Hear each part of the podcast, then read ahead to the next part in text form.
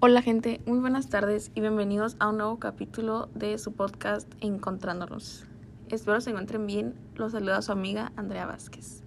El día de hoy vamos a hablar de un tema súper importante e interesante que es la construcción de identidad. Y bueno, pues para empezar vamos a hablar de lo que es la identidad real en el mundo pues, social, lo que vemos.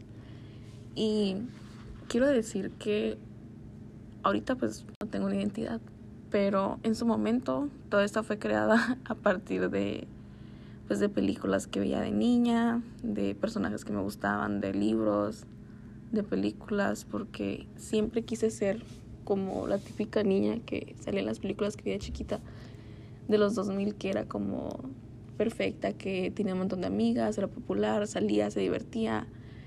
Y yo creo que esto influenció mucho todos los aspectos de mi vida tanto el cómo quería ser, la música que escuchaba, porque siempre imaginaba que escuchaban música como de boy bands a todo volumen en su cuarto. Y posiblemente por eso es que mis gustos cuando estaba más chica y eh, pues estaba más influenciada como por todas estas películas fueron gustos musicales así, pues como de, de grupos como pues en su tiempo One Direction y Justin Bieber, ahorita Taylor Swift, todo como el pop genérico que llamo como de la radio. Y pues sí, entonces se podría decir que tengo como una personalidad un poco básica, pero no tiene nada de malo, quiero pensar, porque pues he, ido adaptando cosas de, de mi entorno, de, de, pues, de mis papás, obviamente, de mis amigos, toda la gente que convivo, y pues sí. Y bueno, pues con todo esto se puede decir que mis gustos hasta la fecha en gran parte fueron creados a partir de esta identidad creada a partir de literalmente películas que veía de niña y pues conforme fui creciendo. Entonces, pues por eso mis gustos siempre han sido bastante cliché, diría yo. O sea, libros, lo típico, películas románticas, lo más típico que existe. Y pues sí. Y creo que esta identidad también pues fue como la que empecé a formar en las redes sociales cuando pues tuve las primeras, ¿no? Entonces, mi primera red social fue Facebook y estaba muy, muy chiquita, tenía como 10 años, sea, como en tercera de primaria, o no estaba muy chiquita. Y bueno, el punto es que, pues al principio no lo usaba mucho, nomás, no sé, lo usaba para hablar con puros tíos, no sé, tías, lo típico de familia. Y a partir de ahí fue cuando empecé como a ver lo que eran las redes sociales, no sé, pues empecé a ver videos de YouTube, de todo lo que era el mundo de las redes sociales. Y poquito tiempo después de abrir mi Facebook, escuché mucho que niñas de mi escuela hablaban de Instagram y pues eran como que las niñas cool, entonces yo quería ser como ellas. Y pues por presión social, obviamente, abrí un Instagram. Y aunque no usaba mucho al principio, pues después, no sé, me quise creer blogger y subía fotos de comida, de viajes, porque yo en mi mente de como 12 años, pensaba que esas personas de película que yo estas mujeres, si tuvieran un Instagram, así hubiera sido como súper aesthetic o pues estético, que era como que una vida perfecta de viajes, de comida súper buena, paisajes súper exóticos y pues así me las imaginaba. Entonces, a partir de eso quise hacer como redes sociales basados como en lo que yo pensaba que sería la vida de estas mujeres de película. Y si bien la presión social ya había tenido gran influencia en mi persona para hacer y pues abrir mi Instagram, después cuando fui creciendo dejé de usar mi Instagram porque ya me dio pena mi blogger y me cambié de secundaria y en la secundaria en la que estaba, en la nueva, todo el mundo usaba Snapchat y se me hacía como súper padre. Yo decía de que, ay, todo el mundo habla por ahí, y se llevan muy bien. Entonces, pues otra vez volví a hacer algo por presión social, pero pues no creo que sea algo sorprendente porque al final de cuentas, pues como seres humanos somos seres sociales y siempre vamos a tratar de encajar.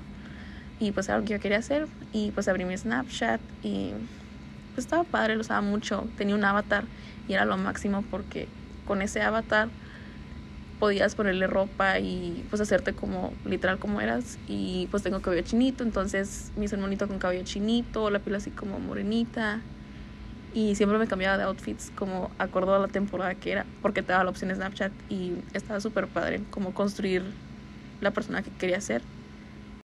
Y más que nada que la persona que quería ser era como en un mundo tener la ropa que quisiera, poder vestirme como la manera en que quisiera, sin, sin ser juzgada, ¿no? Sin la necesidad de salir a la calle y que la gente me viera.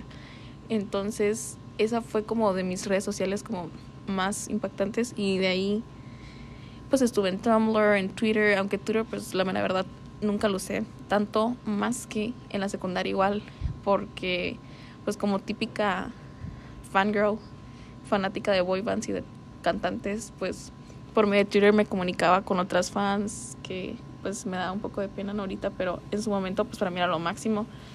Y también pues era como el medio donde me enteraba de chismes, de famosos, que hasta la fecha, la mera verdad, sigo haciendo. Y pues sí.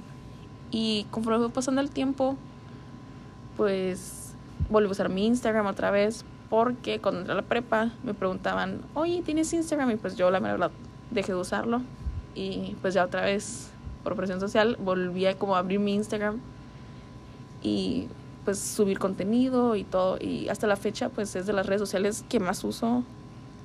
Y pues sí, mi Instagram definitivamente es como la red social en la que diría que me veo más expuesta. Porque pues tuvo casi toda mi vida. Bueno, no toda mi vida, pero definitivamente lo que me gustaría que los demás vieran como vida perfecta de no sé, pues lo mismo, ¿no? Viajes, salidas con amigas, la pareja perfecta, familia perfecta, como la vida ideal perfecta que me gustaría tener. Pero pues que obviamente no es así, pero en redes sociales, pues a final de cuentas cada quien escoge lo que quiere exponerse. Y pues actualmente, pues nomás de redes sociales de todas las que pasé, nomás me quedé con Facebook como pues lo típico para platicar con la tía, con el tío, con la abuelita enterarte de memes, de chismes y pues no sé, como lo más básico. También pues me quedé con Twitter, obviamente. Antes lo usaba para saber de chismes, de cosas de famosos y hasta la fecha pues, lo sigo usando para lo mismo. Y de repente para tirar una pues que otra indirecta por ahí. Y también pues Instagram, como dije, pues es de mis redes sociales favoritas.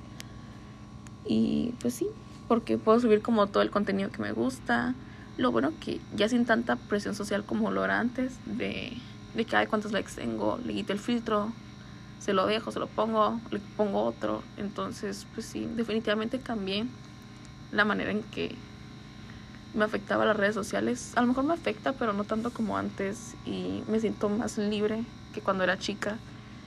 Y yo creo que tuvo mucho que ver pues el crecer, el ir agarrando, bueno, como más valores de otras personas y pues aprender que lo que está en las redes pues no es lo real, que a final de cuentas tenemos nuestra identidad social y la identidad real, pero yo siento que la que importa a final de día, del día perdón, es pues la real, porque es lo que las personas van a ver cuando te conozcan o cuando los veas en persona.